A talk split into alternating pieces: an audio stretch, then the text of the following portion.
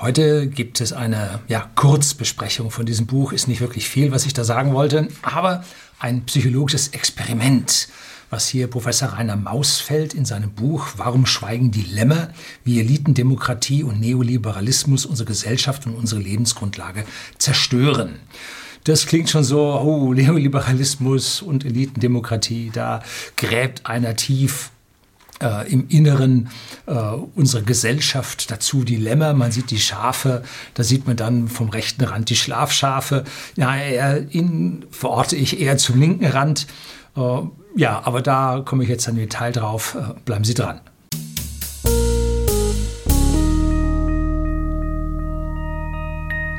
Guten Abend und herzlich willkommen im Unternehmerblog, kurz Unterblog genannt. Begleiten Sie mich auf meinem Lebensweg und lernen Sie die Geheimnisse der Gesellschaft und Wirtschaft kennen, die von Politik und Medien gerne verschwiegen werden. Und dieses Buch habe ich von einem Zuseher hier kurz vor Weihnachten zugesendet bekommen. Ich habe dann da mal so rangelesen, fand das hochinteressant und dann boah, wurde es krank und krass und schwierig. Ähm, nicht schwierig, äh, aber ermüdend. Und dann habe ich damit aufgehört. So ungefähr ein Drittel habe ich davon gelesen. Professor Mausfeld, der Autor dieses Buches, war Professor für allgemeine Psychologie an der Uni Kiel. Seine Schwerpunkte sind Wahrnehmungspsychologie, Kognitionswissenschaft und Geschichte der Psychologie. Und genau da mit dieser Kognitionswissenschaft und der Wahrnehmungspsychologie, da kümmern wir uns gleich drum mit so einem schönen Beispiel daraus. Und wenn ich so Geisteswissenschaftler mir anschaue, gehört die Psychologie dazu, vielleicht ein Stückchen Richtung medizinisch, um, dann erwarte ich immer so einen gewissen roten Hauch. Und was fällt dann auf? Äh, er macht eine Danksagung auch an seine Frau. Äh, die hat, heißt sowieso Bindestrich Mausfeld. Und den nennt er sich nicht seine Frau, sondern Lebensgefährtin denkt man sich, oh, ja, aber merkwürdig.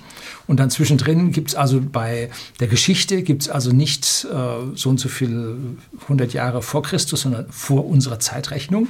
So, das heißt, er ist hier durch diese ganze geisteswissenschaftliche, ich will nicht sagen, gegendert ist das Buch nicht, aber durch diese Vorkonditionierung durchgegangen, dass man sich hier also ganz bewusst von dem, was die Leute so normalerweise denken, abheben will und zeigt so ein bisschen schon, in welche Richtung die Geschichte geht.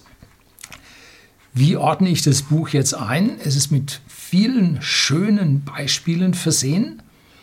Es geht darum, dass wir erkennen, dass wir von Instanzen weiter oben, manche nennen das Deep State, äh, zu 100 Prozent gelenkt werden. Ja, vielleicht auch 150 Prozent gelenkt werden. Ähm, und am Ende der Einleitung stellt er seine persönliche Einstellung politischer Natur um, dar. Und zwar sieht er sich, weil er dort ein Lehrer von sich oder Einflussnahmen auf sich ähm, als radikal demokratisch einordnet. Und dieses radikal demokratisch endet dann, je weiter man liest, in einem Basiskommunismus. Und kein System in dem ich leben wollte.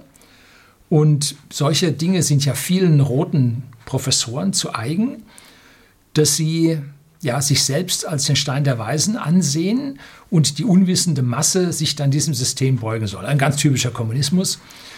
Ähm, ich möchte ihm das jetzt so vor der Hand äh, nicht sagen oder vorwerfen, dass er so wäre sondern das, was er sagt und das, was er vorschlägt, wird an, am Ende in so einem Basiskommunismus enden. Und je stärker, je tiefer ich, je weiter ich in dieses Buch reingekommen bin, umso mehr hat sich diese Meinung verfestigt und dann irgendwann konnte ich es nicht mehr lesen äh, und musste dann abbrechen. Das Problem, was er oder wie man dahin kommt, ist immer so, ähm, es kommt da ein geisteswissenschaftlicher Schwall auf einen zu. Man stellt eine These auf. Dann zitiert man drei angeblich renommierte Wissenschaftler, was ich nicht beurteilen kann, von irgendwo auf der Welt, von irgendwas, sieht dann diese These als bestätigt an, dass es da vielleicht drei gibt, die dafür sind und 30, die dagegen sind.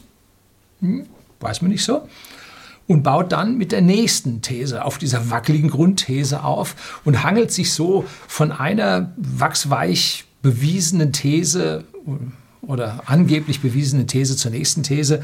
Und wenn das ganze Weltbild dann am Ende so wackelig auf so äh, paar Beweisen, angeblichen Beweisen ruht, dann kann ich da nicht mitgehen. Und so funktioniert auch die Welt nicht, wie er sie hier sieht. Ganz bestimmt nicht. Dennoch zeigt das Buch am Anfang, so sagen wir so die ersten 60, 80 Seiten, eine sehr schöne Basis, von wo aus sich dann arbeiten lässt. Und ein sehr schönes Beispiel, was er hier nennt, ist die Schafherde. Wie der Titel das jetzt hier schon sagt. Die Schafherde grast auf der fetten grünen Wiese. Es gibt einen Schäfer, der die Schafe hütet und beschützt. Lämmer laufen geschützt in der Herde. Eine heile Welt. So, blickt man etwas tiefer oder von weiter oben auf die Sache und hinterfragt die Geschichte, dann stellt man sich die Frage, warum der Schäfer die Schafe überhaupt hütet, warum die Schafe nicht freigrasen dürfen. Ne? Und wem dient der Schäfer? Ist das ein Selbstständiger? Ist das seine Herde? Oder dient er einem Herdenbesitzer als Angestellter? Hütet er die Schafe, damit sie die nächste fette Wiese finden? Oder hütet er sie, weil der Boss, der Herdenbesitzer, jährlich die Wolle haben will? Ne? Und wenn das Schaf keine Wolle mehr bringt, Gibt es dann Schaf zum Mittagessen? Hm. Ein Indiz dafür ist der Hütehund. Er ist zwar auch dazu da, die Wölfe abzuhalten, aber er beißt auch die Schafe, wenn sie sich seinen Anweisungen widersetzen und die Herde verlassen wollen. Ne? Ein Schaf in der Mitte der Herde merkt also nun gar nichts, was los ist. Und erst, wenn es aus dem Viehtransporter im Schlachthaus rauskommt, wird es ihm vielleicht dämmern. Aber auch da wahrscheinlich dann doch nicht. Ne? So, also jetzt zeige ich Ihnen mal ein Bild, auf das Sie jetzt mal hier kurz drauf schauen können. Was sehen Sie auf diesem Bild? Hm? Gucken Sie mal kurz. Nicht viel, ein paar graue geometrische Formen, mal regelmäßig, mal unregelmäßig. So, jetzt tue ich es wieder weg, das Bild. Die Auflösung kommt dann später, wenn Sie dann erkennen, was alles da an Psychologie dahinter hängt. Ne? Diese Information oder dieses Bild erhielt, enthielt Informationen, die Sie nicht wahrnehmen können, weil Ihnen der Zusammenhang fehlt. Sie sind das kleine Schaf in der Herde. Ne? Und was jetzt kommt, ist also nicht von mir, das habe ich jetzt äh, von meinen wissenschaftlichen Erkenntnissen aus meinem Ingenieurstudium äh, mit dazu getan. Und das ist nämlich die Heuristik. Und die Heuristik bedeutet, das ist griechisch, ich heuris, heurisko, ich finde oder Heuriskein auffinden, das Verb entdecken. Die Heuristik bezeichnet die Kunst mit begrenztem Wissen, also mit unvollständigen Informationen und wenig Zeit, also schnell, zu wahrscheinlichen Aussagen oder praktikablen Lösungen zu kommen. Lösungen zu kommen. Das ist ja die Aufgabe eines Ingenieurs. Wenigen Informationen eine Lösung zu bringen, die da funktioniert. Ne? So, wenn Sie älter werden, fällt Ihnen das leichter. Denn das heuristische Kombinieren kann auf die gesamten Erfahrungen, die Sie über die Jahrzehnte aufgesammelt haben, kann es zurückgreifen. Das junge Gehirn ist zwar plastischer, kann schneller lernen, aber das alte Gehirn kennt schon eine Menge Abkürzungen. Das hat es nämlich schon irgendwann mal gedacht. Und Dinge, die oft gedacht wurden, sind dann im Hirn fest verdrahtet und gehen leichter von der Hand. Dazu empfehle ich Ihnen mein Video über David Kahneman das ist ein Nobelpreisträger, der sich Gedanken über schnelles und langsames Denken gemacht hat, also auch aus der Kognitionsforschung. Und ein hervorragendes Buch, sollten Sie sich kaufen, sollten Sie lesen, dann verstehen Sie so ziemlich viel, was in dieser Welt funktioniert und warum der manche Verkäufer sie über, über den Tisch zieht und der andere nicht, weil der eine kann es und der andere kann es nicht. Also ganz tolle Sachen, schnelles und langsames Denken. Schnelles Denken ist das, wo diese voreingestellten Bahnen, diese Erfahrungswerte, Erfahrungsbahnen da sind und das langsame Denken, da müssen Sie richtig ran. Da muss der Prozessor dann ein bisschen was rödeln. Ne? Aber wie sind diese Bahnen in Ihrem Hirn verdrahtet, wenn Sie Jahrzehnte das Falsche beibekommen haben, beigebracht bekommen haben? Der Schäfer hütet Sie, der tut Ihnen Gutes, der zeigt Ihnen die nächste grüne Wiese. Ne? oder ob sie auf die Finte reingefallen sind. Hm? Wenn sie auf diese ganzen vielen, vielen Finden reingefallen sind, äh, so werden sie das Richtige nicht denken können. Und dafür ist ja hier dieser Unterblock da, dass ich Ihnen etliche über diesen Finden, die da bei uns ausgelegt werden, dass ich Ihnen die zeige. Und so spricht Professor Mausfeld vom absichtlichen Verstecken von Informationen in der Politik Und das mit Hilfe der sogenannten Qualitätsmedien. Wenn Sie also die ach so kritischen Medien wie Spiegel, Süddeutsche, fallen mir die zwei übelsten ein, äh, wenn die Ihnen etwas verklickern, dann können Sie ziemlich sicher sein, dass das nicht stimmt, sondern dass da einfach etwas anderes bezweckt wird. Äh, und Professor Mausfeld schreibt das hier sehr, sehr schön in seinem Buch. Wie kann man denn solche Dinge verstecken, öffentlich verstecken? Äh, erstmal muss man Fakten als Meinung darstellen. Und natürlich andersrum, Meinungen zu Fakten machen. Das ist also ein ganz beliebtes Spiel, äh, was da betrieben wird. Und das Zweite, man muss die entsprechenden Darstellungen von irgendwelchen Zuständen, Ereignissen so fragmentieren, also in Einzelteile zerlegen, dass sie zusammenhängende Fakten nicht mehr erkennen können und dass der Sinnzusammenhang verloren geht. So wie diese grauen äh, geometrischen Figuren, wie am Anfang von mir gezeigt wurden. Ne? Dann muss man die Fakten dekontextualisieren, das heißt aus dem Zusammenhang herauslösen, dass sie als isolierte Einzelfälle erscheinen. Das ist dann so, der hat einen umgebracht und was war das? Das war ein Einzeltäter. Ne? So. Wenn es Linke sind, war es ein Einzeltäter, wenn es rechts war, war es natürlich eine Bande. Ne? So. Das sind die Dinge, die hier passieren, um und wenn jemand was verfehlt hat, dann war der Rechte ein Einzeltäter, weil das hätte das würde ja auf einen sonst zurückfallen, wenn man das nicht gemerkt hat. Äh, so, also da sieht man, wie die Politik entsprechend versucht, äh, diese Fakten aus dem Kontext rauszureißen und hier einzelne Dinge hinzustellen. Oder ganz bewusst versucht, äh, durch Anweisungen, mutmaßliche Täter werden nach der Ethnie nicht mehr benannt, um hier den Menschen äh, ja, Zusammenhänge, die es da gibt, halt nicht äh, zu zeigen. Ne? Dann äh, kann man Fakten rekont rekontextualisieren, also mit neuem Zusammenhang versehen. Ne? Also immer wenn es besonders kalt ist, sagt kein Mensch was, und immer wenn es besonders warm ist, wird dieses Wetterphänomen mit dem Klima verknüpft. So. Immer wenn es besonders warm ist, immer wenn im September das Eis am maximal abgeschmolzen ist, weil das ist halt so in der Arktis, äh, immer dann gibt es Klimakatastrophe.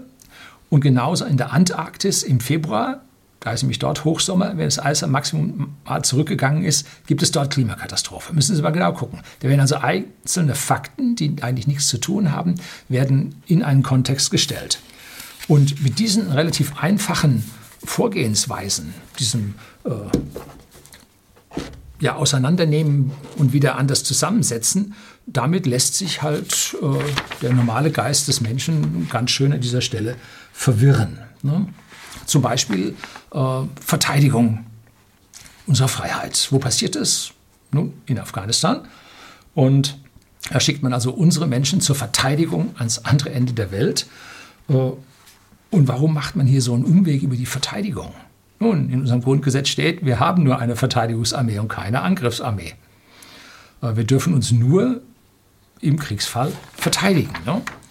So, und dann zieht man die Decke oder einer hat die Decke von diesem Geheimnis gezogen. Das war unser ehemaliger Bundespräsident Horst Köhler.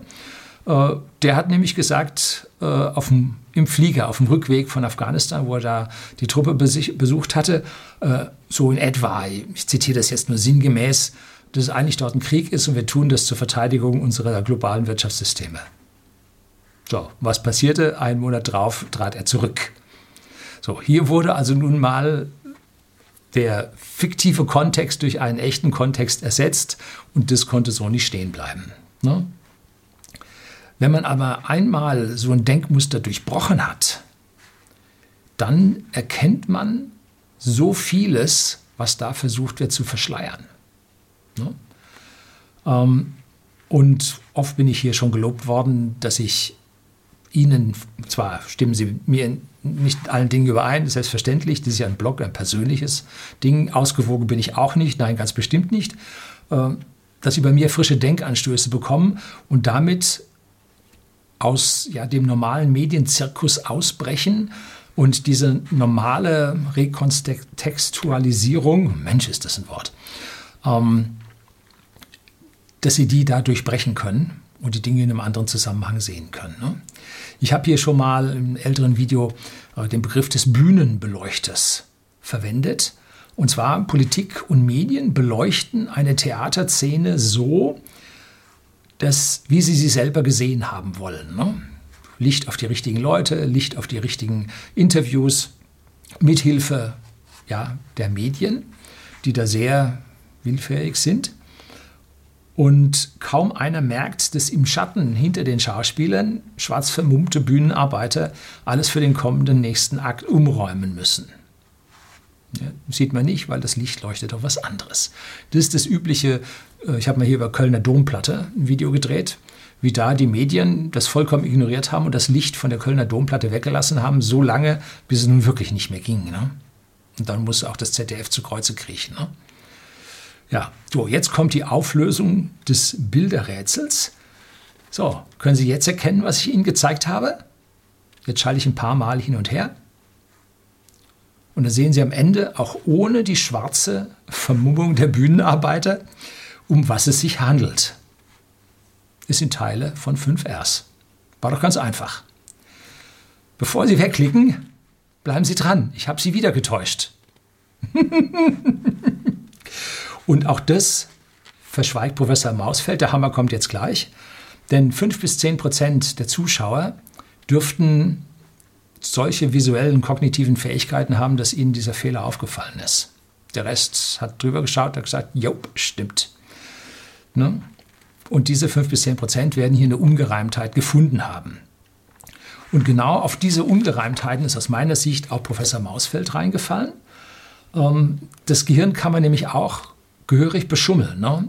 Wenn man jetzt dieses Rekontextualisieren durchgeführt hat und jetzt die Dinge in den eigentlichen ursprünglichen Kontext zurückführt, dann heißt es so schön, mit dem Hammer in der Hand sieht alles aus wie ein Nagel. Äh, fügt er nun alle diese Nägel da zusammen und bemerkt gar nicht, wie er jetzt wiederum auf Retextualisierungen äh, hier wieder reinfällt. Ne? Denn das sah nur alles aus wie ein R. Jetzt kommt die ursprüngliche Auflösung, die komplette Auflösung. Da sehen Sie, ein Buchstabe war ein P. Man hätte jetzt auch noch ein B unterjubeln können. Ähm, das hätte, hätte man schon noch geschafft. Äh, ich wollte aber hier den Prozentsatz nicht bei 5 bis 10 ich wollte den bei 5 bis 10 Prozent halten und nicht auf 25 Prozent anheben, weil wenn, wenn Sie zwei Buchstaben da verändern, dann fällt das schon leichter auf. Und Übersetzt auf Professor Mausfeld heißt das, nicht im Schatten jedes Baumes steht ein schwarzer Mann. Ne? Und er sieht hinter jedem Baum einen schwarzen Mann stehen. Ne? Den Grundgedanken des Buchens finde ich sehr gut. Und dann kommt eine ermüdende Jagd wie Don Quixote nach den Windmühlenflügeln. Und das hat mich dann die Sache abbrechen lassen. Und wir können mit diesen Methoden etwas weiter von draußen zu schauen, andere Kontexte anlegen, zum Beispiel die Elitendemokratie will vor allem sich und die Konzerne bereichern, können wir viel erkennen, was in unserer Gesellschaft abgeht. Ne? Ähm, zum Beispiel äh, das Durchwinken der Erhöhung des GEZ, nein, des Beitragsservice-Satzes kurz vor der Corona-Pause. Ne? Das Schlechtmachen der Elektromobilität über äh, ja, die Autokonzerne, Kraftfahrtbundesamt bis hin zu Regierungen. Ne? Das Vertuschen äh, des geringen privaten Vermögens in Deutschland. Da Daniel Stelte, das Märchen vom reichen Land. Äh, zweites Video von mir, äh, dass wir das geringste Vermögen, Familie, äh, Haushaltsvermögen in der Eurozone haben. Wie gesagt, Eurozone, nicht in Europa. In der Eurozone haben. Dann die Unterdrückung der Schädlichkeit von Holzöfen für unsere Luft. Jetzt merkt man, wie hoch der NOx-Anteil äh, aus diesen Holzöfen ist, jetzt wo keine Autos fahren oder sehr wenige Autos fahren. Ne? Oder die Manipulation von Wetterdaten zur Anpassung an die falsche Klimatheorie. Hier in Norfolk Island kann man es ganz, ganz deutlich sehen. Eine Insel mitten im Nichts und man verändert die Temperaturen. Ja, warum? Ja, weil sonst die Theorie nicht mehr stimmt. Und so weiter und so weiter. Es gibt also nicht nur die eine, die er hier für alles verantwortlich macht, sondern es gibt viele verschiedene schwarze Männer, die da rumlaufen. Und jeder hat eine komplett andere Agenda. Und jeder zieht in seine Richtung. Die eine Richtung ist grün, die andere Richtung ist rot und die andere Richtung ist schwarz und die andere ist Gold. ja, ich wusste jetzt nicht, wie ich das bezeichnen sollte. Ähm, manche sind leichter zu beeinflussen, das sind hier die Lämmer der Schafe, ne? und andere sind ein bisschen schwerer zu beeinflussen. Und bei den Deutschen geht das ganz einfach. Das geht nämlich mit Angst. German Angst. Die Deutschen haben nämlich richtig viel Angst vor dem Wolf und sind durchaus äh, bereit, sich vom Hütehund hier in Schach halten zu lassen. Ähm, wir müssen es allerdings schaffen, irgendwann mal diesem Hund auszukommen. Ne? Einzelne Schafe kann der Hund kontrollieren, aber die ganze Herde schafft der Hund. Äh, ja, schafft der Hund nicht. Dass dann ein paar von der Herde auch vom Wolf gefressen werden, nun, das ist ein sogenannter Kollateralschaden.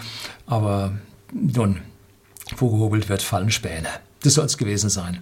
Herzlichen Dank fürs Zuschauen.